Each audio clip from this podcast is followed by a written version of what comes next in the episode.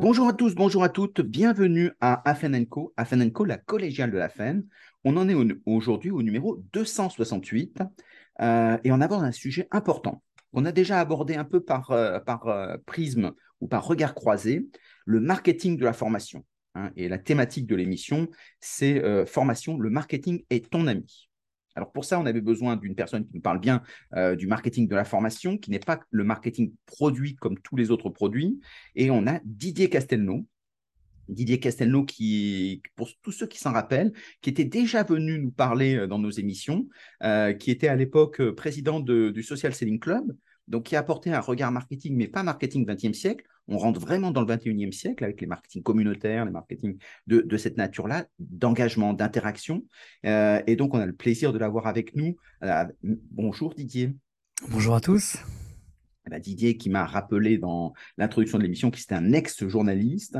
Euh, donc ça veut dire qu'en fait, si vous avez des questions, et donc il va pouvoir nous débriefer sur la pédagogie, en tout cas de l'information, dans ce sujet-là. On va démarrer directement avec la question euh, le marketing de la formation, le premier événement du marketing de la formation a eu lieu en 2001. Aujourd'hui, pour toi, qu'est-ce que c'est que le marketing de la formation? Alors, le marketing de la, la, formation, c'est appliquer euh, les, c'est utiliser les stratégies, les outils qui sont aujourd'hui à disposition, qui sont devenus de plus en plus nécessaires dans un monde saturé d'informations, pour promouvoir l'avant, le pendant et l'après d'une formation. Parce qu'en fait, on, voit qu'aujourd'hui, les directeurs de formation sont confrontés à, plusieurs défis. Euh, on a euh, d'une part des salariés qui ne connaissent pas toujours le fait que des formations existent, mmh. euh, sont parfois en demande, mais plutôt même en résistance quand on leur propose des formations, en se disant mais pourquoi Est-ce que ça vaut la peine? Est-ce que le temps que j'y consacre a du sens? Et puis par ailleurs, euh, pour euh, propager la bonne parole, pour faire connaître, euh, pour valoriser aussi ses efforts, parce que c'est important, mmh. on se rend compte qu'on est obligé, d'une certaine mesure, de surnager dans un monde où les gens sont très saturés de sollicitations, d'informations, on parle même d'infobésité. Mmh. Et donc ça veut dire que si on veut émerger, si on veut faire connaître, on va dire l'étendue de son travail, de ce qu'on peut apporter aux salariés, quand on est par exemple responsable de formation dans un groupe, on a besoin de communiquer, et dans une certaine mesure de faire le marketing de son offre euh, simplement pour lui permettre d'émerger, d'être présente dans les esprits et aussi d'être sûr qu'elle est bien comprise. C'est-à-dire que euh, pour quelqu'un qui assiste à une formation, il y a souvent une épiphanie, une découverte. On se dit, ah là là, si j'avais su, je serais venu avant, euh, ou bien tiens, je pensais pas ça, et donc on va en parler dans la demi-heure qui suit, mais on fait des découvertes, les salariés font aussi des découvertes dans les formations, et l'idée, c'est de les partager pour faire en sorte que non seulement l'apprenant soit un relais, puisqu'après la formation, lui va pouvoir partager son expérience, mais aussi qu'on lui donne des outils, qu'on lui permette de démultiplier sa capacité à sensibiliser les autres avec, encore une fois, les outils du marketing. Et donc, il y a tout un univers de possibilités, de stratégies, d'outils qu'on peut explorer.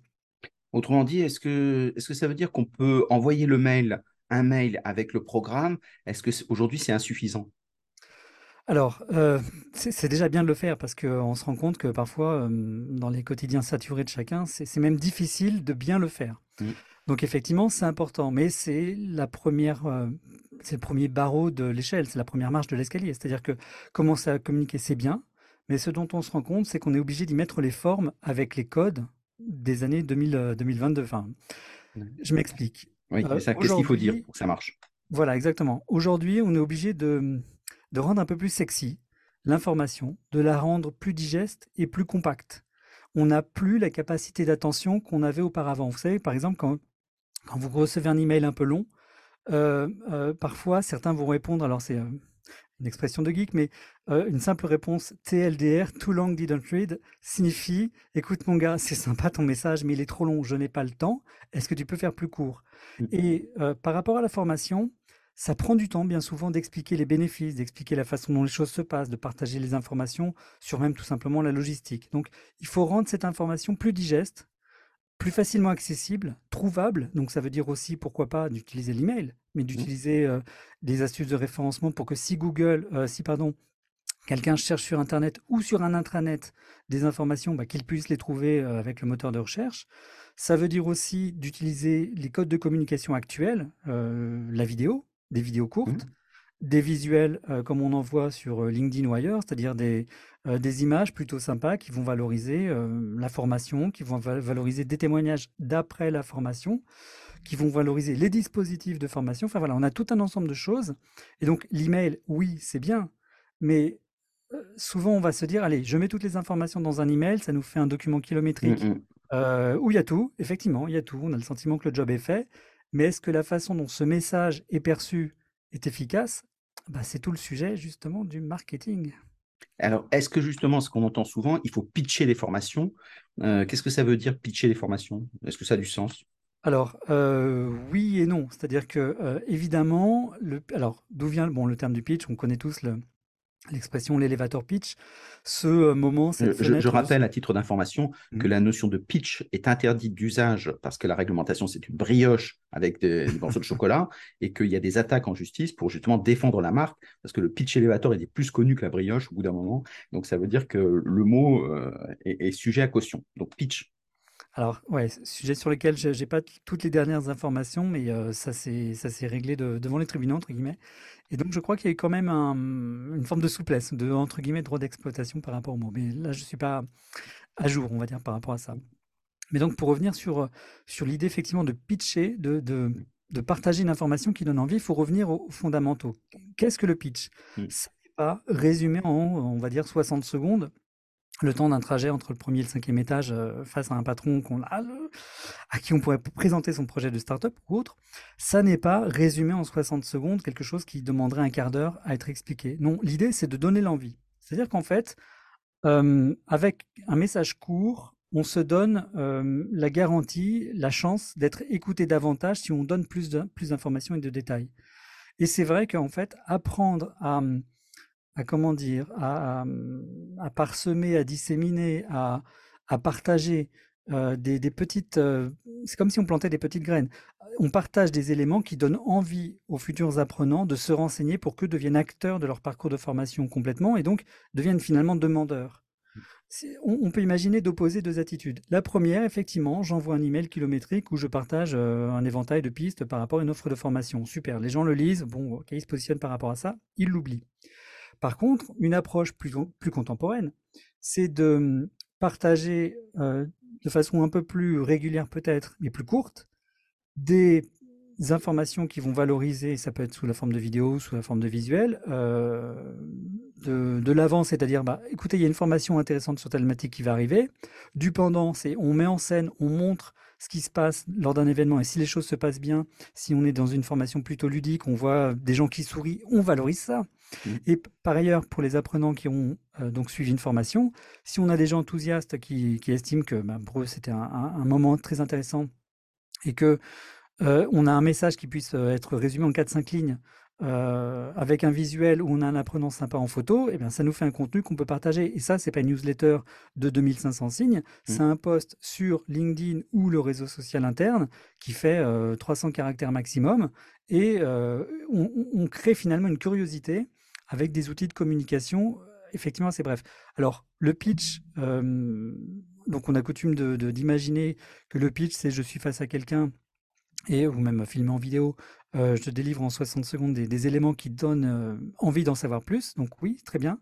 Mais j'ai envie de dire qu'on peut tirer comme sur un élastique hein, euh, mmh. autour de cette idée et essayer de pitcher sa formation avec tous les outils de communication qu'on peut avoir, la vidéo, le texte, la photo, le visuel, l'infographie, et après tous les, tous les médias qui peuvent être la newsletter, donc l'email, les réseaux sociaux, la publicité, on a voilà, tout un ensemble de vecteurs. Et ce qui est assez intéressant, c'est que quand j'évoque ces mots-là, publicité, emailing, bah, tout de suite, mmh. on tombe dans les mécanismes du marketing.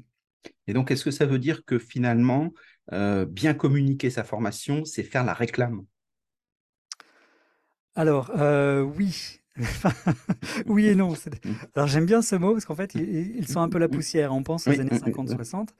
Et disons qu'aujourd'hui, quand on regarde une réclame de ces années-là, on, trouve la ficelle un peu grosse. Donc mmh. l'idée, c'est de faire en sorte de ne pas être dans le, marketing bullshit, c'est-à-dire celui qui survend, celui qui surjoue, parce qu'aujourd'hui, on a appris à décoder tout ça. On est mmh. bombardé de sollicitations, de publicité, on est bombardé de, donc de sollicitations marketing, et donc le niveau de, le, seuil critique le niveau d'éveil, j'ai envie de dire, de la personne qui va recevoir son message est éveillé et, beaucoup plus haut. Donc, euh, on doit rester euh, dans, comment dire, la valorisation. Donc, effectivement, on met en scène. Donc, il y a du marketing. C'est, on pourrait dire que c'est de la réclame. Mais en même temps... Souvent, ce qu'on reprend dans, mmh. réclame, la différence entre réclame et publicité, c'est que la réclame dit à quoi ça sert concrètement. Comme on disait, on, peut dire, par exemple, cette formation de management, vous allez gagner 30% de, temps. Euh, ce que certains organismes de formation ont fait, en mmh. disant ça, c'est de la réclame, alors que vous allez devenir un un, leader émérite, formidable, vous avez gagné en charisme, ça ne veut pas dire grand-chose. Donc l'idée de la réclame, c'est d'être capable de dire concrètement, moi, ça me servira à quoi? Mais en fait, les, deux sont, les deux sont des instruments à exploiter. C'est-à-dire qu'on a à la fois le côté... Euh, par rapport à la formation, vous avez tout un éventail de, de, de profils dans les apprenants et d'attentes. On va avoir des aspirations, des gens qui veulent évoluer dans leur carrière, des gens qui veulent évoluer en termes de compétences, des gens qui, aussi, qui ont aussi besoin de, gagner en confiance, par exemple, euh, des gens qui ont aussi euh, donc envie d'évoluer en termes de responsabilité. Et donc, ces personnes ont envie de s'outiller intellectuellement et d'être outillées intellectuellement pour pouvoir déjà se donner le sentiment que c'est légitime pour eux, de ne pas avoir ce sentiment d'imposteur euh, qui empêcherait de chercher à évoluer parce qu'on se dit non, c'est pas pour moi, j'ai pas les épaules assez larges, je n'ai pas les diplômes, par exemple.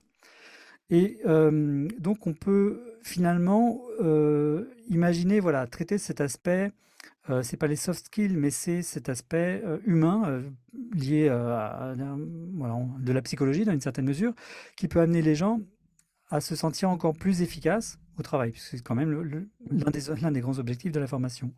Après, on a l'aspect compétences purement techniques. Imaginons, je je sais pas, je suis un industriel, je, je, vends, je fabrique des machines-outils ou bien je suis dans le domaine de l'énergie par exemple et j'ai des opérateurs qui doivent manier des appareils, des instruments, euh, même des lignes électriques qui peuvent se révéler dangereuses, donc je dois impérativement les former.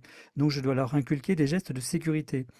Euh, on peut là rester à la fois euh, dans le teasing de la formation en expliquant qu'on va pouvoir apprendre plein de choses et en même temps rappeler des éléments pratiques. C'est-à-dire que euh, là, j'aimerais trouver un exemple théorique, j'en ai pas tout de suite dans l'idée, mais imaginons que, je ne sais pas, euh, euh, il y a le port du casque. Voilà, par exemple, mmh. on est dans le monde du BTP et parce qu'on a des obligations au niveau des, de, la prévention des risques et des accidents au travail.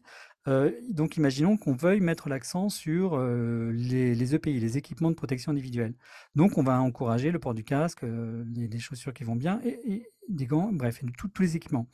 Donc, on peut imaginer de communiquer sur la formation, sur euh, l'importance et des témoignages euh, avant-après par rapport à la maîtrise de ces gestes, mais on peut aussi imaginer que dans la façon de communiquer autour de la formation, on mette en scène, par exemple, le port du casque.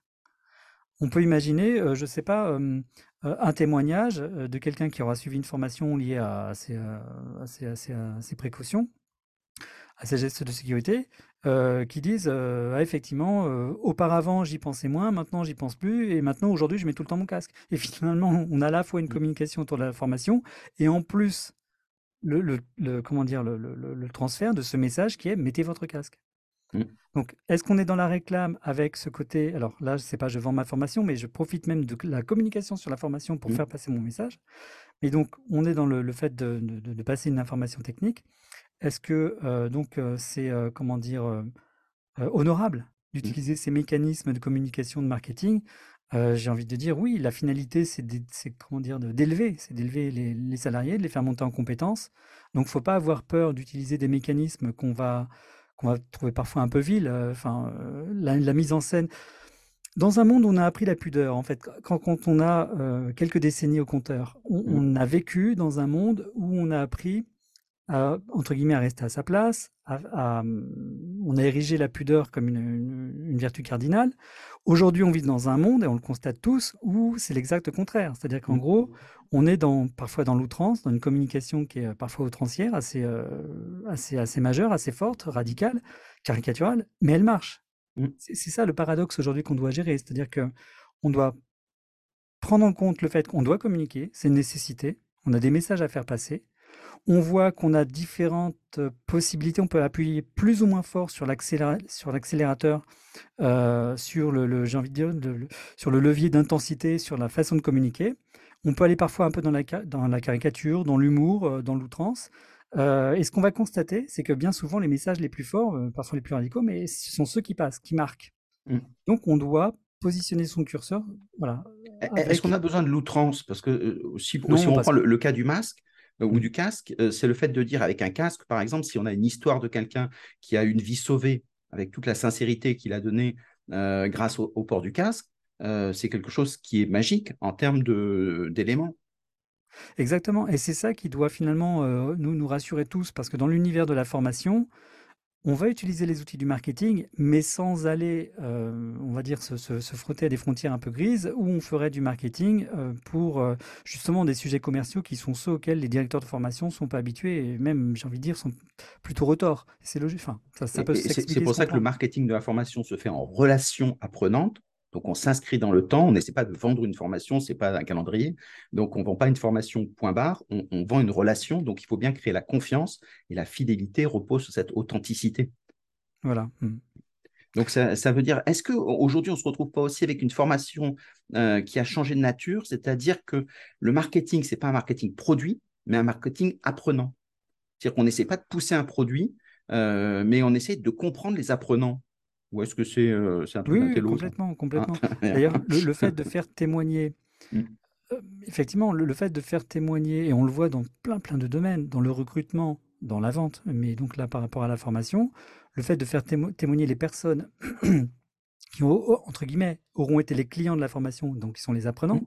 mais qui d'ailleurs, au, sens, euh, enfin, au sens premier, sont les clients d'un organisme de formation finalement qui vient mmh. faire la prestation de formation. Donc, ce sont aussi des clients. Les apprenants sont aussi des clients dans une certaine Des clients internes aussi. Mmh. oui, voilà. Mmh. Donc le fait de les faire témoigner avec les codes de communication habituels, c'est-à-dire un témoignage vidéo face caméra, euh, ou par exemple euh, une citation de 200 euh, signes de 200 caractères avec la photo qui va bien et puis quelques, enfin, un logo, un logo de marque et quelques informations très courtes par rapport à la formation. Ça, c'est des choses qui vont d'une part valoriser l'apprenant d'une certaine mesure. Il y a des gens qui vont apprécier de, de, se prêter à l'exercice. Mmh. Ça va permettre de faire passer un message et puis ça va aussi humaniser et rendre très concrète la formation. Mmh. Ça permet aussi de trouver des, pas des référents, mais de trouver des personnes qui ont pu faire la formation et leur poser des questions. Si en interne, si dans le réseau d'entreprise, je vois que Stéphane a fait la formation euh, sur, euh, je ne sais pas, euh, bah, le management, ou là, en, ce moment, par exemple, on va avoir des situations dans, les, dans le retail, dans la, dans, la vente, où parfois des clients vont un peu monter dans les tours. Là, aujourd'hui, vous êtes pompiste, vous êtes mmh. confronté à des gens qui sont parfois un peu... Il y a de la formation sur la gestion du stress. Hein. exact, exactement, voilà, tout à fait. Mmh. Donc, donc, si, imaginons, c'est purement théorique là, mais parce que j'ai pas eu de, clients sur cette thématique, mais imaginons que sur un réseau social d'entreprise, à un moment donné, on communique sur le témoignage de Stéphane qui a suivi une formation de, liée au management ou à la gestion du stress. Eh bien, on comprend qu'on peut aller poser des questions à Stéphane. «Ah, alors, comment ça s'est passé mmh. Et pourquoi pas, au-delà même d'un petit visuel et d'une image avec son témoignage, on peut aller vers l'interview. Mmh. pour, pour anecdote, dans, dans une vie passée, parce que j'ai créé plusieurs entreprises, mais dans l'une de mes activités passées, j'étais dans le, monde de la, la, communication d'entreprises euh, financières. Et euh, j'étais, euh, dans le cadre de cette expérience-là, amené à être le, le, responsable éditorial du magazine interne d'un mmh. grand groupe dans, dans le monde des, des, maisons de retraite. et donc, on faisait des interviews des personnes qui avaient suivi telle ou telle formation. Et parfois sur des sujets bateaux, euh, finalement assez, euh, assez, assez évidents, euh, du type, je ne sais pas, même quand on faisait par exemple des interviews de personnes qui avaient suivi des formations liées à l'entretien, liées aux produits à utiliser pour l'entretien, on faisait donc l'interview de la personne qui expliquait ce qu'elle avait appris, mais en même temps, on profitait de l'interview pour rappeler des gestes importants comme le fait de ne pas mélanger l'eau de Javel avec tel autre produit si on souhaite nettoyer un sol ou quoi que ce soit. Mmh. Donc, en fait, la communication autour de la formation, ce marketing qu'on va faire, mmh. il y a tout un éventail de contenus. J'ai dit la vidéo, on peut faire des interviews, on peut faire des visuels, on peut euh, voilà, imaginer tout un ensemble de, choses. Cette euh, communication va valoriser les apprenants, stimuler finalement la curiosité et l'appétit d'autres apprenants qui vont découvrir comme ça qu'une formation existe. Mais ça va aussi avoir un effet positif, et là je pense aux directeurs de formation, c'est que ça va aussi valoriser leur travail ça va aussi aider à mieux faire connaître leur mmh. travail. Et aussi, dans une certaine mesure, si on communique un peu à l'externe, ça favorise la marque employeur. Parce que vous savez qu'il y a beaucoup mmh. d'univers dans lesquels on a, du, on a du mal à recruter, on a des turnovers importants. avec de moins en moins de candidats. Euh, on pourrait citer beaucoup d'univers professionnels. Hein. Je pense au service à la personne, la réparation automobile, les plombiers, les chauffagistes, le carrelage, euh, les, mmh. les métiers du bâtiment et de la construction sont des métiers dans lesquels c'est assez tendu. Bon, on pourra en citer d'autres. Mmh. Euh, si vous pouvez valoriser le fait que vous formez les gens, vous les, vous les aidez à monter en puissance en termes de marque employeur et en termes d'attractivité pour des futurs candidats, vous gagnez des points. Exactement. Donc, faire ce marketing de la formation, c'est intéressant à l'interne, mais en même temps aussi, dans une certaine mesure, à l'externe. Exactement. Donc, ça veut dire qu'il faut travailler aussi une communication interne pour euh, montrer que ce qui était avant, avant que les gens rentrent, c'est une réalité. Et puis aussi, c'est des outils en disant, regardez comment est-ce qu'ils s'en sont sortis. Euh, c'est ce que McDonald's a fait quand il, est, il dit, nous, on est un ascenseur social. Mmh. Euh, ça veut dire que, ou, tu citais le, nettoyage, les grandes entreprises de nettoyage qui ont des grosses difficultés de recrutement disent, nous, on assure, et c'est vrai, un ascenseur social en interne pour des gens qui acceptent de se qualifier, de se former, parce qu'il y a un tel besoin de personnes que c'est un vrai besoin mmh. dans la marque employeur. À, tel point, je me souviens, je crois que c'était sur BFM ou une autre, une autre radio, c'était à la radio, euh, ça a été le motif d'interview d'un, manager, un dirigeant d'une entreprise, j'ai oublié le nom, hein, j'en suis désolé, mais le, cœur de l'interview, c'était ça, c'était finalement, vous, vous utilisez le dispositif de formation pour attirer des candidats. Exactement, c'est ça. Mmh. Voire même de qualifier des gens éloignés de l'emploi il y a énormément de systèmes d'aide, euh, de façon de travailler, euh, hyper intéressant euh, pour pouvoir. donc, ça devient une marque employeur. Et si on, mmh. si on revient sur cette dimension plus, plus centrée sur la formation, qu'est-ce que tu répondrais aux, personnes, aux responsables de formation qui sont un peu embêtés sur cette façon de communiquer en disant un peu on habille le bossu, grosso modo on fait la même formation que d'habitude, finalement on survend le produit? Alors il ne s'agit pas de mentir. Donc, quand on est dans l'idée de survendre, parfois on se dit allez, il faut, on va, on va faire briller les yeux et on va mm, mm, euh, mm. rendre la mariée euh, plus belle. Mais bon, on peut mettre un peu de maquillage. Bien sûr, ça ne donne rien, bien au contraire. Ça, voilà, ça c'est, disons que euh, par rapport à, encore une fois, la, à la formation, faire le marketing d'une mauvaise formation, d'une formation médiocre, c'est toujours un exercice périlleux. Donc évidemment, on va partir du principe que la formation a du sens, elle apporte quelque chose. Et si ça n'est pas tout à fait le cas, dans ce cas, ça veut dire qu'on doit entamer une réflexion sur comment l'améliorer, la, gamifier, la ludifier, pourquoi pas, pour la rendre plus, euh, mmh. plus impactante. On a aujourd'hui plein de dispositifs qui existent. Euh, je, regardais, parce que j'ai aussi des partenaires qui sont dans ces univers-là, mais on a l'éventail des possibilités qui s'élargit avec la réalité virtuelle. Avec, j'ai même vu euh, récemment que des, organismes de formation proposaient des, escape games mmh. pour créer du jeu de rôle, créer de la mise en situation et faire en sorte que les gens vivent dans leur chair finalement une expérience apprenante. Donc ça, c'est intéressant. Ça, ça permet d'améliorer la qualité, la, perception de la, qualité mmh. par rapport à la formation pour l'apprenant. Euh, donc, on, voit que déjà au départ, effectivement, il y a une réflexion à avoir sur le contenu, sur la valeur de la formation. À partir du moment où on a le sentiment qu'elle vaut la peine d'être défendue, là, on va pouvoir activer, on va pouvoir activer donc des outils de communication et en valoriser les meilleurs points. Et c'est là où effectivement, alors, enfin, une forme d'expérience et même d'expertise du marketing devient nécessaire. C'est que si on laisse la nature faire les choses par elle-même, ça ne marche pas toujours. Je vais prendre mmh. un exemple simple. Si vous demandez des témoignages écrits euh, à des personnes qui ont assisté à une formation, vous allez rarement avoir des choses dithyrambiques. Euh, les gens vont dire oui, c'était pas mal, ou bien ne pas trouver les mots pour exprimer les choses. Par contre, si vous mettez quelqu'un qui a l'habitude d'obtenir des témoignages clients et qui a aussi une vision du message à faire passer, vous allez avoir quelqu'un qui va poser les bonnes questions et qui va finalement aider la personne, l'apprenant, à, mettre, à mettre ses propres mots, quitte à l'aider un petit peu au départ, mais à mettre mmh. ses propres mots sur l'expérience qu'il a vécue. Et à la fin, ça vous donne un témoignage qui va être beaucoup plus enthousiasmant, beaucoup plus intéressant, qu'un simple retour, euh, écrit euh, en envoyant, j'ai envie de dire, un, un fichier Excel ou euh, un document Word à remplir en, demandant, voilà, qu'avez-vous appris, qu'est-ce que vous en avez retenu. Si, si on a cette médiation du fichier électronique, bon, c'est pas mal. Encore qu'on pourrait dire, oui, maintenant avec la vidéo, on peut faire témoigner les gens vidéo, il y a d'autres choses. Ok, d'accord. Mais si on veut avoir un résultat qui soit attractif, séduisant pour valoriser la formation, l'expérience que j'en ai, c'est mieux vaut être dans le dialogue. Et donc avoir quelqu'un dont c'est le métier qui est expérimenté, qui sache, j'ai envie de dire, mettre le doigt sur les éléments qui ont vraiment été forts pour la personne, pour avoir à la fin un témoignage qui soit individualisé, qui n'appartienne qu'à la personne qu'on interviewe, entre guillemets, et qui, qui ait de l'impact. Et tu conseillerais de le faire à chaud? C'est-à-dire quand ils sont tous là en formation? Alors, avoir des, des mots plus forts en chaud, termes d'émotion? alors euh, oui et non. Alors c'est, enfin, pourquoi pas? Les deux, les deux. Mhm. C'est-à-dire que on a des situations où on va monter en température hein, en termes de, en termes Mhm. d'émotion. Imaginons, j'assiste à un séminaire qui va durer euh, une heure, deux heures. C'est une durée courte, et je, je parle d'une durée courte exprès. Par exemple, j'ai un, un conférencier, un, euh, motivational speaker, voilà,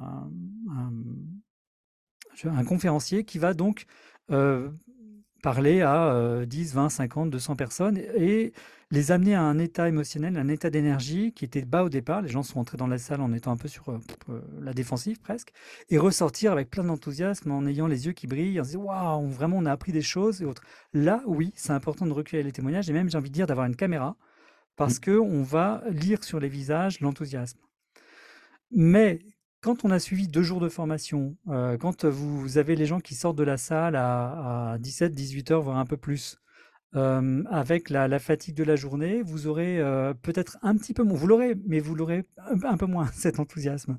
Mhm. Ça n'est pas exactement la même situation et donc oui, recueillir à chaud, c'est bien, c'est ce qu'on fait de toute manière. Bien souvent, comment dire? Quand une formation a été donnée, on a donc les personnes, les apprenants, les présents qui ont signé leur, leur feuille de présence. Heu, bien souvent, on a un email dans la journée qui va arriver pour recueillir des témoignages. On a parfois enfin c'est difficile c'est difficile pour le formateur de demander de lui demander de recueillir des témoignages, par exemple. Heu, Mhm. c'est pas si simple. Donc on peut imaginer qu'il y ait une personne tierce qui soit là pour recueillir ces témoignages, donc sur l'instant, pour, j'ai envie de dire, on est encore dans le jus de la formation pour que ce soit Mhm. encore frais dans les esprits, OK. Mais heu, j'ai envie de dire, dans ce cas, il faut aussi le faire 15 jours après pour, heu, voir pour que les gens aient le temps de d'incorporer, d'intégrer, d'essayer, de pratiquer. Parce que bien souvent dans une formation, on ouvre les chakras dans une certaine mesure, on ouvre des fenêtres et et il faut faut aussi laisser aux gens le temps de faire ce ce parcours, heu, personnel pour pouvoir mesurer toute la toute la toute l'importance de la formation qui a été suivie. Absolument. Ce qui fait qu'en fait, dans la formation, on a l'émotion. L'émotion, c'est ce qui amène l'engagement des futurs autres. Mmh. donc ça, c'est important de faire une pédagogie pour qu'à la fin, euh, les gens, avant de partir, euh, c'est pas simplement on, on rédige euh, deux, trois choses, mais qu'on suscite de l'émotion pour que les gens aient envie de l'appliquer. Mais l'application prend du temps et donc après, le à chaud à froid est très, euh, très utile en la matière. Donc dans ce que tu dis, ce qui est intéressant, c'est que le produit de formation bah, doit être euh, aussi attractif que la communication hein, pour que les gens ne soient pas déçus. Et ça, Mmh c'est important parce que sinon la parole après, euh, la promesse n'est pas respectée. Euh, et donc, comment est-ce qu'on fait quand on a une formation pénible mais obligatoire, et, et la majeure partie des formations sont obligatoires, euh, ce sont des formations qui, qui, sont purement juridiques, il faut les faire parce que sinon, s'il y a un problème, on est pris en défaut. Euh, comment est-ce qu'on fait pour les rendre euh, magiques? Alors les rendre magiques, c'est difficile. Alors c'est amusant parce que c'est un cas sur lequel je travaille aujourd'hui. J'ai un j'ai un client qui vend des dispositifs et des formations sur des problématiques liées aux accidents de travail. C'est pas Mmh. très glamour. Mmh, mmh. En même temps, ça correspond à des obligations légales et dans une certaine mesure, sans sans l'activer, hem, comment dire? j'ai une expression qui m'est venue à l'esprit puisqu'on parle de marketing, c'est le marketing de la peur. Heu, Mmh. c'est toujours, hem, délicat de s'appuyer sur, des sentiments qui parfois peuvent être justifiés parce que la la la peur, c'est un c'est une une émotion, originelle qui aussi nous prémunit du danger. Donc heu, la peur peut être aussi un ami dans une certaine mesure. Donc faire en sorte de communiquer, mettre en scène, valoriser des risques, ça a du sens. Si par exemple on travaille sur des métiers à risque, je pense notamment à, à l'électricité, euh, par exemple à des, des entreprises comme Enedis, elles doivent former les, des, des opérateurs sur des machines qu'il est très coûteux d'arrêter. Et donc par exemple la, réali- la réalité virtuelle permet de simuler des situations, simuler des pannes euh, très facilement euh, dans, une petite pièce, là où en réalité il aurait fallu euh, bloquer une rue complète ou bien arrêter une machine à un million d'euros. Donc, on a la possibilité de, communiquer sur la prévention de risques, rendre ça sexy. On peut imaginer, là c'est l'exemple que j'ai directement en tête et que je viens d'expliquer, on peut imaginer de rendre sexy le dispositif qui va permettre d'apprendre les choses. Mais donc là, ça veut dire qu'on a une formation sympa. Donc, pour les sujets juridiques, comment gamifier une formation euh, sur des sujets qui peuvent paraître pénibles je sais pas trop, enfin, ça n'est pas mon expertise là pour le coup. Euh, mais donc, pour revenir sur la question qui est comment est-ce qu'on Donc, ça peut... nécessite pour, pour ceux qui, Mhm. parce qu'il y a une vraie expertise sur ce qu'on appelle les pédagogies affectives, pour Mhm. être capable de partir de soit des apprenants quand effectivement on leur donne la main, donc on les fait réfléchir eux-mêmes, etc. Donc il y a tous ces mécanismes-là. Euh, soit on leur propose des choses, mais c'est tout ce que, pour que les gens puissent aller plus loin, puis puissent écouter aussi nos autres émissions sur ce qu'on appelle les pédagogies affectives. Il y a plein de choses, l'effet waouh, qui existent. Simplement, euh, ce n'est pas le propos du marketing. Mais l'avantage, c'est que les gens se mémorisent qu'il s'est passé une vraie, ce que tu disais, une vraie aventure humaine. Et donc, ça veut dire qu'à la fin, je me dis, la formation, c'était chouette. Et ça, c'est important. Alors, effectivement, mais le, rôle du marketing euh, vient, vient ensuite. C'est-à-dire qu'en fait, le marketing va chercher à amplifier, rendre visible ce qui existe déjà. On n'invente pas mmh. ex nihilo. Mmh. Donc, il faut que ça existe au départ. après, effectivement, il ne faut pas qu'il y ait une, une sorte de, de, promesse non tenue. On ne peut pas exagérer. Donc, l'idée, c'est de, déjà, tout simplement, parce que c'est un exercice qui est difficile et qui prend du temps, expliquer que les choses existent. Cette simple étape, déjà, est difficile à réaliser. Je vais vous donner un exemple. J'ai un client qui est un industriel qui forme ses clients. Donc là, c'est pas forcément en interne. Alors évidemment, quand eux recrutent, ils forment en interne, mais ils forment leurs clients. Mmh. Et c'est important pour leurs clients de savoir que s'ils investissent dans une machine-outil qui va leur coûter euh, un demi-million d'euros ou un million d'euros, ils vont être accompagnés avec des formateurs dans le cadre d'une formation certifiée, Calliope et tout ça. Ça, c'est quelque chose qui existait depuis des années et ils n'avaient pas eu encore le temps de communiquer dessus. Mmh. Ça existait. Et par rapport aux formations, euh, bien souvent un directeur de formation va avoir un catalogue de formation assez large. Le temps manque pour communiquer et donc simplement les bases, le simple fait déjà d'activer une communication qui soit encore une fois compatible avec les codes, les codes de communication de 2022, ça c'est un exercice que tout le monde n'a pas encore le temps de mmh. faire. Donc j'ai envie de dire, déjà, si les fondamentaux pouvaient être présents, ce serait super. alors, justement, ça c'est très intéressant parce que c'est ce qu'on appelle le learnal branding. Euh, comment est-ce que la formation en elle-même euh, assure une promesse et, réalise cette promesse euh, La formation est beaucoup centrée sur les partenaires sociaux, donc il y a des codes où on a des, budgets, des choses comme ça qui ne sont pas très sympathiques. Comment on rend vivant, comment on rend attractif le fait de dire nous la formation, on est utile? Enfin, s'ils sont utiles. Alors, enfin, pour le rendre attractif, moi j'en reviens à l'humain.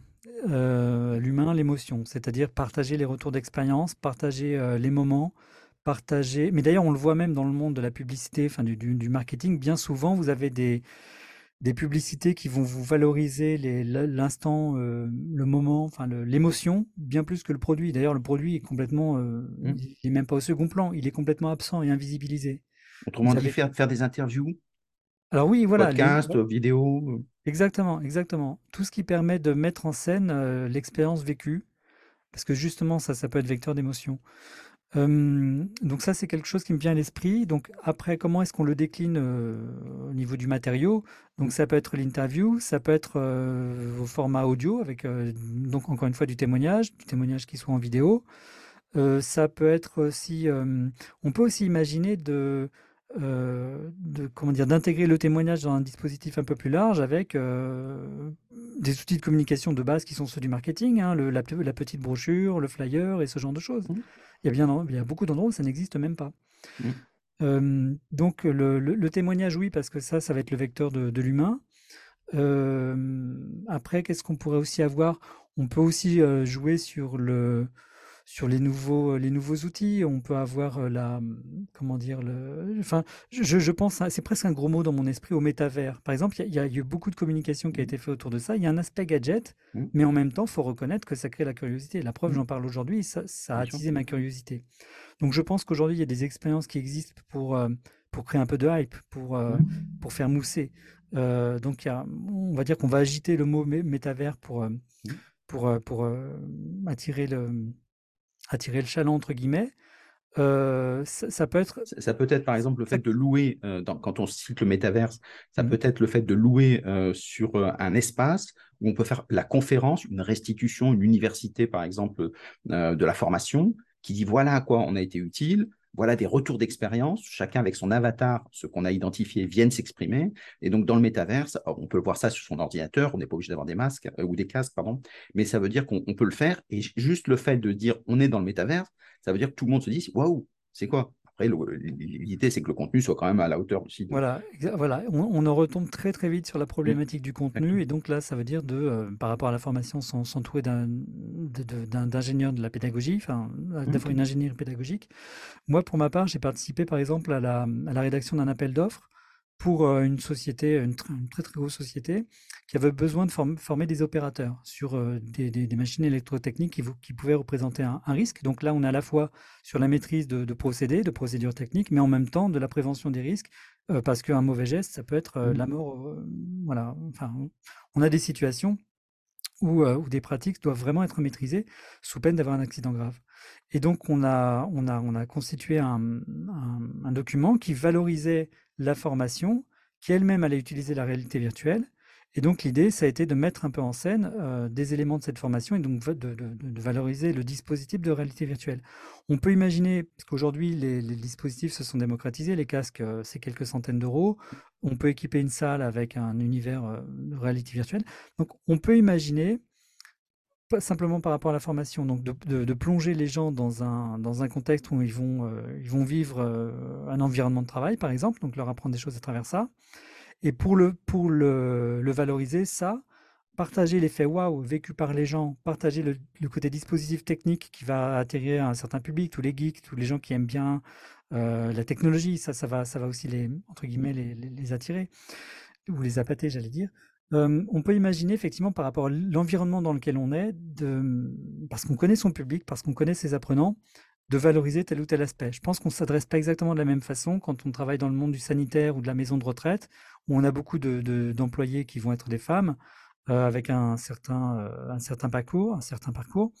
on va pas s'adresser à eux de la même façon qu'à des ingénieurs qu'on veut former sur tel ou tel sujet. Est-ce qu'il manque pas finalement dans, la formation le fait d'avoir une ambition? On fait de la formation parce que tout le monde dit que c'est bien, donc ça doit l'être. Mais quand on dit qu'est-ce que vous faites en formation, est-ce que par exemple, si on se dit, on prend les bases qualifications qu'on a identifiées dans l'entreprise, 20 personnes, 20 000 personnes, eh bien, on va tous les mettre en VAE de façon à, leur donner une reconnaissance sociale. Et donc, sur les 20 000 personnes, si c'est une grande entreprise, on a choisi ces 20 000 personnes, on se donne un an, deux ans pour qu'ils soient tous valorisés. Et donc, on annonce avant une ambition ça peut être un taux de satisfaction. Quelle est l'image de marque du service formation? En général, elle est plutôt bonne, il hein, ne faut pas se le cacher. Mais est-ce que finalement, quelles sont les, déficiences, les points noirs, comme on dit? Les gens ont du mal à avoir la formation quand ils veulent, quand ils ont besoin, etc. Euh, ils ont euh, du service après-vente. On identifie tout ça et derrière, on se dit, ben, le taux de satisfaction après résolution des problématiques est de 80%, ou, si aujourd'hui il est de 20%, le taux de satisfaction, on aimerait le monter à 80% en deux ans, trois ans. Est-ce qu'il ne manque pas un peu cette dimension entrepreneuriale en disant, au lieu on fait comme d'hab de la formation, on écoule nos, nos journées, c'est le fait de dire qu'est-ce qu'on veut véritablement, identifier des objectifs qui sont approximatifs, mais qu'on peut communiquer et après assurer le suivi? Mmh. Effectivement, il y a une dimension de stratégie euh, derrière tout ça. Alors, ça demande du temps. C'est-à-dire qu'en fait, je suis si on faisait un sondage et qu'on demandait à tous les directeurs de formation euh, quelles, ambitions ils auraient pour, euh, pour leurs apprenants, je pense que tous auraient beaucoup de choses enthousiasmantes à partager. Le problème, bien souvent, ça va être le temps pour pouvoir matérialiser les idées, recueillir les témoignages, améliorer les formations et suivre. Enfin, c'est en tout cas le retour d'expérience que moi j'en ai à mon humble à mon humble échelle. Mmh. donc, par rapport à, par rapport à, l'aspect stratégie, évidemment, il faut la définir au départ. On peut donc identifier des objectifs, chercher à les mesurer. Et après, on a quand même une difficulté qui va être, OK, on a un programme de formation qui existe, dont on a le sentiment qu'il va permettre à tant de pourcents de personnes de monter en puissance, d'acquérir telle compétence, ou bien de euh, voilà, monter en responsabilité, par exemple. Parce que, par exemple, on a besoin de managers, on a besoin de cadres. On veut permettre aux personnes qui ont démarré avec des emplois relativement modestes dans l'entreprise de pouvoir encadrer d'ici 1, 2, 5 ans. Bon, on peut imaginer ce genre de choses. Donc, par rapport à la façon de communiquer autour de la formation, on va pouvoir le faire comme le font les grandes marques, communiquer sur l'aspect aspiration, sur l'aspect valorisation. Euh, la preuve sociale aussi va être importante. La valorisation des personnes va compter. Et parfois, en fait, il faut aussi interroger chacune des personnes. Chacun a ses propres motivations. Vous avez des mmh. salariés dont le, premier euh, impératif va être euh, la, fiche de paye et le, un, salaire à la hauteur de leurs attentes. D'autres personnes vont donner beaucoup plus d'importance à l'aspect reconnaissance et responsabilité. D'autres vont plus vouloir monter en compétence sur un aspect pour euh, peut-être euh, euh, peut-être hein, quitter la structure et pouvoir mmh. voler de leurs propres ailes en ayant exploré cette compétence. bref, on a finalement différentes différents types de stratégies individuelles. Et parfois même les gens n'ont pas de stratégie. Euh, voilà. Enfin, vous avez aussi des salariés qui se laissent un peu bercer. Ils sont là, voilà. Ils avaient. Alors comment est-ce qu'on fait pour avoir parce que c'est ça aussi le marketing, c'est connaître sa cible. Comment on fait pour la connaître, sachant qu'on ne sait pas ce que les gens veulent? L'entretien professionnel, c'est très codifié. Et pour être sincère, si l'entretien professionnel, euh, Alain Frédéric Fernandez disait qu'il y a 2% de personnes qui ont des projets. Oui, oui. C'est modeste. Donc, ça, veut dire comment est-ce qu'on fait pour connaître leurs attentes exprimées ou non exprimées oui. Alors, euh, effectivement, j'abonde je, dans le sens de les gens n'ont pas toujours conscience de leur potentiel ou des choses qui sont possibles pour elles. Et puis, on a aussi l'aspect éducatif euh, fort. Euh, vous avez des personnes qui se sont mises dans la tête le fait que certaines choses n'étaient pas pour elles. Mmh, mmh. Et voilà, donc certains s'interdisent des rêves. Donc parfois, effectivement, on doit ouvrir les portes. Alors, par rapport à, à cet aspect, comment savoir quelles sont les, les attentes, enfin, dans quelle direction finalement amener les gens et les élever. Euh, c'est encore deux termes venus du marketing. Ce qui m'a fait penser à une réponse, c'est la, dimension d'études quali et quanti. C'est-à-dire qu'en gros, quand vous avez un nombre de salariés important, c'est difficile de les interroger tous. Donc, vous allez faire mm. euh, du, quantitatif, vous allez faire du sondage, vous allez recueillir euh, des envies, vous allez proposer des choses et puis demander aux gens de se déterminer par rapport à ça. Mais ce que vous pouvez aussi faire, c'est du quali et donc prendre un échantillon qu'on va estimer un peu représentatif, c'est aussi un peu au hasard. On va prendre quelques personnes et on va se dire sur ces personnes-là, on va consacrer un peu de temps et on va aller vers l'interview. On va aller euh, vers des dispositifs un peu plus lourds pour recueillir euh, quelles sont les attentes, quelles sont euh, même la, perception de l'entreprise. Mmh, mmh. Ça, c'est un travail que moi, à titre personnel, j'ai eu l'occasion de faire euh, plusieurs fois à, différentes échelles. Petite échelle, c'est ben, pour le magazine que j'évoquais, donc j'étais responsable d'un magazine interne. Donc je recueillais les témoignages de, collaborateurs et sous couvert d'anonymat, mais ça me permettait mmh. aussi, ça nous permettait, on était en équipe, mais ça nous permettait de remonter des aspirations, des envies à la direction, à la DRH, à la directrice de formation, bref, à enfin, au sein de ça remontait au sein de l'organigramme de l'entreprise. par ailleurs, sur le côté Cali, ça m'est arrivé dans le cadre d'une, c'était pour une introduction en bourse, d'une entreprise qui souhaitait entrer en bourse. Elle avait besoin de savoir comment l'entreprise, la marque était perçue. enfin, l'idée, l'enjeu pour cette entreprise qui avait commandité l'étude, c'était de savoir si elle pouvait monter en gamme et changer son positionnement en en essayant de, comment dire, de, oui, de, de, monter en gamme, c'est-à-dire d'élever mmh. ses prix, d'élargir son offre. Et donc, ça impliquait que ses clients aient une forte confiance en elle. Donc, une image de marque plutôt favorable et positive. Mmh. Qu'on la voit plutôt comme une Ferrari que comme une de chevaux. Et donc, par rapport à une entreprise, finalement, euh, pour des salariés, les mêmes questions parfois hein, peuvent, se, peuvent, peuvent, être posées. C'est-à-dire, comment est-ce que vous percevez l'entreprise? Qu'est-ce qui pourrait être amélioré? Par rapport à votre poste, qu'est-ce qui vous semble nécessaires à apprendre, quels sont les points d'amélioration nécessaires, quelles sont les choses qui marchent déjà très bien. Il y a tout un ensemble de questions qu'on peut imaginer de poser. On les pose à 5, 10, alors peut-être pas 20, mais c'est pas toujours nécessaire d'avoir un grand nombre de personnes. Hein. Mais on va dire, voilà, on va dire à une douzaine de personnes. On fait des, des, recueils de témoignages, on en fait une synthèse et ça permet d'avoir une vision. Ça n'est qu'un échantillon, mais ça permet parfois d'avoir des retours d'expérience très très parlants et qui vont donner des pistes de réflexion sur comment améliorer la formation, quoi proposer, quelles sont les attentes des salariés, quels sont les points à solutionner.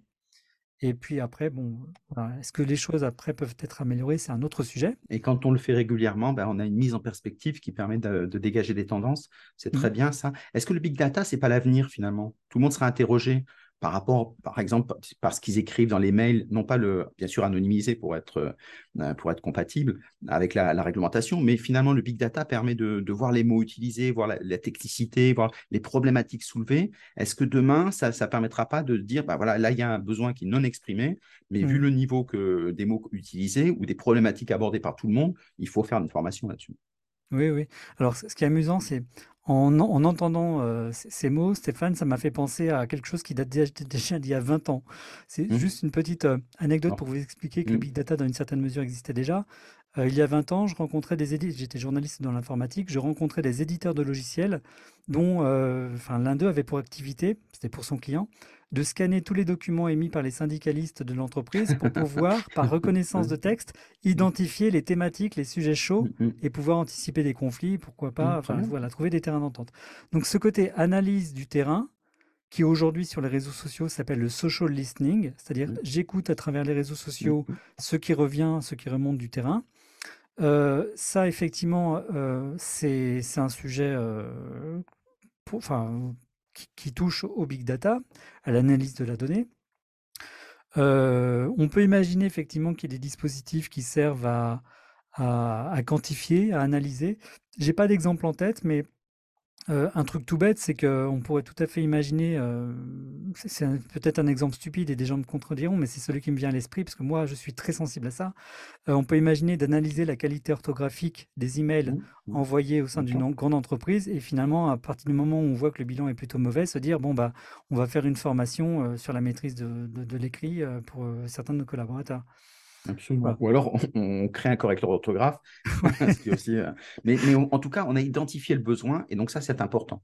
Parce que quand on prend des sujets sensibles, ça, c'est essentiel. Mm. On, dit souvent que le marketing, c'est l'art de donner envie. Oui. Euh, comment est-ce qu'on fait pour, puisqu'on arrive vers la fin de l'émission, euh, si tu avais un responsable de formation qui dit, voilà, moi j'ai un catalogue, les gens sont pas, il n'y a pas d'engagement, le terme revient souvent, il n'y a mm. pas un engagement fou, qu'est-ce que tu lui conseillerais de faire? Euh, quelque chose qui soit euh, c'est assez économique et ça permet d'être décliné sous différentes façons, c'est faire des interviews d'apprenants pour avoir du témoignage à mmh. valoriser auprès des futurs apprenants, donc des témoignages qu'on va chercher euh, les plus positifs possibles. Et en même temps, les, les, échanges, les interviews de ces apprenants va permettre de collecter aussi de l'information. Donc là, il faut être très transparent avec l'apprenant. Il faut anonymiser, enfin comment dire, il y a une zone de, confort et de confiance à créer avec eux, parce que parfois certains, eux, vont, se confier. Euh, mais disons que dans une certaine mesure, on peut imaginer de recueillir des témoignages et profiter de ces recueils pour aussi faire du, de, l'analyse euh, qualitative et remonter des informations qui permettront d'améliorer les formations, d'améliorer leur perception, d'améliorer la communication faite autour de ces formations. Et ça, c'est quelque chose qui peut être démarré pour quelques centaines d'euros, hein, c'est pas mmh. forcément très cher. Euh, enfin, moi, j'ai tout un catalogue de formations, pardon, de, de services liés au marketing de la mmh. formation. Et donc, en l'occurrence, des témoignages, des recueils de témoignages d'apprenants après coup, par téléphone, c'est quelque chose qui peut donc générer de l'interview, du contenu pour les réseaux sociaux, différentes choses. Et on peut démarrer ce type de campagne avec des budgets, oui, qui, qui, vont se chiffrer, enfin pas en centaines d'euros, mais enfin avec quelques petits milliers d'euros, on peut faire des choses assez spectaculaires. Donc la, vraie dimension, c'est finalement de, développer une stratégie marketing. Oui, euh, aucune. Euh, j'ai envie de dire, c'est comme, euh, ce sera un sujet d'actualité, mais on ne part pas en campagne sur le terrain sans une vision stratégique. en l'occurrence, des actions de marketing impliquent de savoir à peu près où on va et quel est l'objectif. De l'opérationnel, parce qu'on parle de réaliser des témoignages clients, de partager des retours d'expérience sous la forme d'interviews ou d'autres choses, tout ça, se pense dans le cadre d'une stratégie globale en se disant j'ai d'abord un pouls à prendre. C'est comme si on finalement profitait d'un thermomètre. Hein, un, prestataire, un prestataire extérieur peut aussi aider à y voir un peu plus clair sur ce qui se passe à l'intérieur de ces murs. Mais disons que on va avoir la possibilité de valoriser des choses, de faire remonter à la surface des choses qui étaient un petit peu cachées, parce qu'on n'est pas toujours dans le secret de ce qui se passe dans les formations, entre guillemets. Et euh, l'idée, c'est de mettre ça au service d'un enjeu. Si j'ai des difficultés de recrutement, bah, je vais axer ma communication autour des formations sur l'aspect montée en puissance des collaborateurs, sur l'aspect bien-être au sein de la structure, parce que dans une formation, on apprend aussi à découvrir des collègues, on comprend mmh. mieux le métier des uns et des autres, on découvre un savoir-faire et on apprend aussi sur soi. Ça, c'est des choses qui sont assez universelles et qui vont aussi pouvoir parler à des candidats potentiels. Donc, je mmh. reviens sur cette situation possible.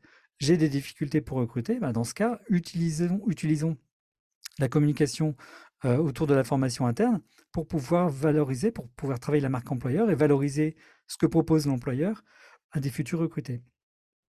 voilà, après, on pourrait prendre d'autres problématiques. Mmh est-ce que, tu dirais que tous les publics peuvent être touchés par, par le marketing? Si par exemple, on a des gens qui sont très éloignés de l'emploi, qu'on intègre, comment est-ce qu'on peut les toucher? Parce que si, comment est-ce qu'on peut les intéresser eux-mêmes? Euh, Ce n'est pas le même discours entre des publics, euh, euh, des NIT, comme on dit aujourd'hui, qui rentrent dans l'entreprise, dans le meilleur des cas, ou qui visitent, et puis des, cadres dirigeants. Oui, oui. Alors, alors moi, j'ai accompagné aussi des organismes de formation, des formateurs et des coachs. donc, sur l'aspect, là, on est, parce que j'ai interprété la question comme, comme étant plus axée sur la communication à l'externe, entre guillemets. C'est-à-dire qu'en fait, j'ai une formation. Ou à l'interne quand on a des cibles différentes. Mmh. Alors dans ce cas, effectivement, qui dit destinataire d'un message dit adaptation du message. Mmh. Ça peut passer par le canal. Certains vont être peut-être un peu rétifs aux écrans et plus s'intéresser à une communication papier, mmh. qui, a, toujours beaucoup de vertus. D'autres vont être plus impactés par la vidéo. Enfin, c'est simple, si on pense aux jeunes aujourd'hui, moi j'ai des, mmh jeunes enfants, leur utilisation du, média vidéo n'a rien à voir, mais elle est spectaculairement opposée à ce que j'ai pu connaître quand moi j'étais plus jeune et même encore aujourd'hui. Moi je suis d'une génération où se filmer en vidéo, c'était quelque chose d'exceptionnel, très préparé et qui pouvait impacter une vie. C'est-à-dire mmh. que je viens d'un monde où on disait waouh, euh, je, passe dans un média télévisé, ça va changer ma carrière, ça va être une révolution. Aujourd'hui, je vois ma fille qui prend euh, mon téléphone et me le réclame pour pouvoir se filmer. Euh, c'est quelque chose qui est extrêmement naturel pour elle. C'est moi qui la bride pour ne pas trop diffuser mmh, sur les mmh, réseaux mmh. Et elle le fait avec une spontanéité et, euh, quand même un peu de compréhension de ce qui se passe. Donc elle n'est pas tout à fait euh, naïve non plus. Mais ça se fait avec une spontanéité qui n'a rien à voir avec celle de, gens de ma génération. moi, j'approche les, les, 50 ans maintenant. J'ai 48 ans. Donc, en fonction de la génération à laquelle on s'adresse, en fonction de ses attentes, en fonction de tout un tas de paramètres qu'on peut identifier. Ça peut être la localisation géographique, ça peut être le niveau d'études, ça peut être aussi la maîtrise du français. Hein. C'est, mmh. euh, vous avez des secteurs d'activité dans lesquels euh, le, français n'est clairement pas maîtrisé. Mmh. Donc, vous avez tout un ensemble de paramètres à identifier qui font que vous allez adapter votre communication et bien évidemment, bah, vous allez segmenter votre façon de parler à ces différentes personnes-là. C'est tout, c'est tout l'intérêt d'ailleurs du marketing, puisque mmh. tous les outils sont disponibles aujourd'hui pour ça. Exactement. Et la personnalisation avec les outils numériques peut aller jusqu'à l'individualisation. Mais pour ça, encore faut-il avoir une stratégie euh, qui soit propre et ne pas laisser à certains disent, j'ai entendu dans les messages, c'est l'IA qui personnalise. Non, il y a une stratégie et donc il y a un responsable de formation qui définit cette stratégie et l'IA est au service, mmh. euh, l'intelligence artificielle est au service de cette stratégie. Je vais, je vais, donner un exemple de personnalisation qui est déjà très ancien. Euh, c'était pour le site de rencontre en ligne Mythique. Mythic avait créé, euh, avec euh, donc un partenariat lié à ces, régies publicitaires, euh, créé 10 000 variations d'un bandeau publicitaire pour encourager le public à s'inscrire sur son site. Avec tantôt un personnage, une femme de 40 ans, 60 ans ou bien 25 ans, ou un homme plutôt urbain, plutôt rural, voilà. Bon.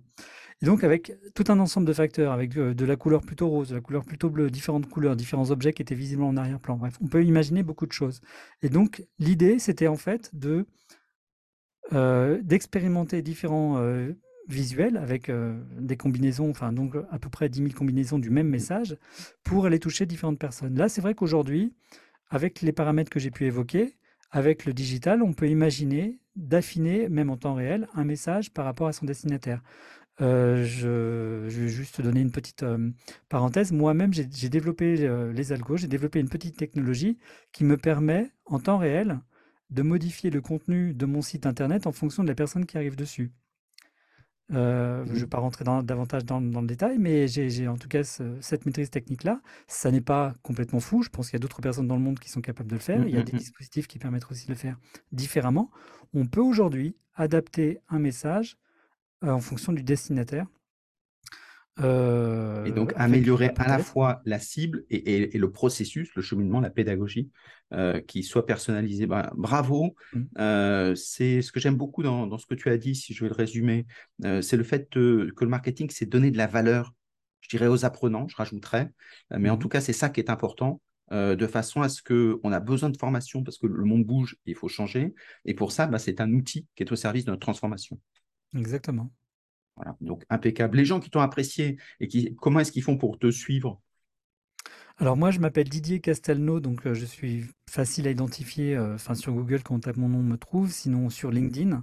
Mmh. Euh, donc, il est très facile d'entrer en contact avec moi. Je suis assez présent, même si je poste peu, paradoxalement, mais je suis assez présent sur, mmh. sur LinkedIn.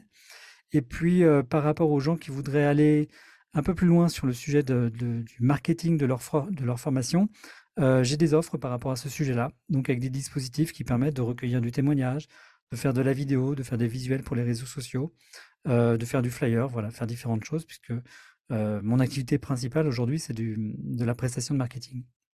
Très bien. Et sur le marketing de la formation, le nom de ton site? Alors, j'ai marketingdeformation.com qui va être mmh. actif d'ici peu. donc qui permettra aux gens d'être relayés vers une page liée à un catalogue de, de, un catalogue de services marketing au sens large, donc pas seulement dédié à la formation, mais au sein duquel on a une offre spécifique pour la formation. Alors, je peux donner l'URL à l'oral, mais elle ne va pas forcément être évidente à identifier. C'est starterclick.fr on, le mettra dans les notes de l'émission, mais starterclick.fr. slash lp-directeur-formation. Et euh, donc là, il y aura une offre et euh, on peut même imaginer que pour les auditeurs de la FEN qui, qui nous écoutent, euh, on propose une réduction avec un coupon AFEN 2022, euh, voilà, moins 10% sur les personnes intéressées par le fait d'avancer. Donc au moins les regarder pour voir, parce que mmh. c'est intéressant de voir ce qu'on met derrière le mot marketing, c'est ça qui est utile. Après, si vous voulez, bien sûr, donc très bien, merci pour le, coupon de mmh.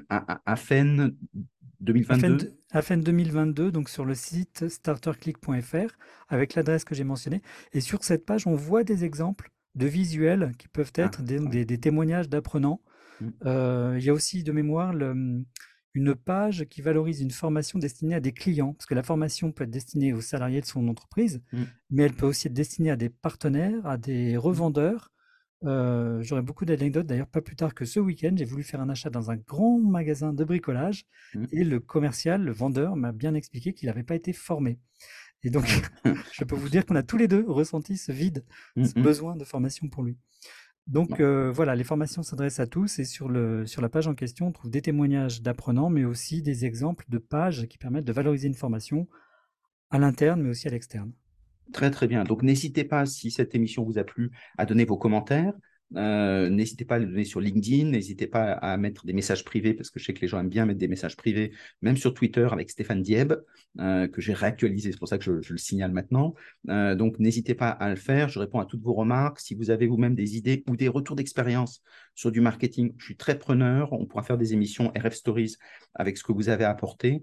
donc on se tient à votre disposition, puisque finalement le marketing, c'est donner du bonheur, donc c'est que du bonheur. Merci beaucoup à tous.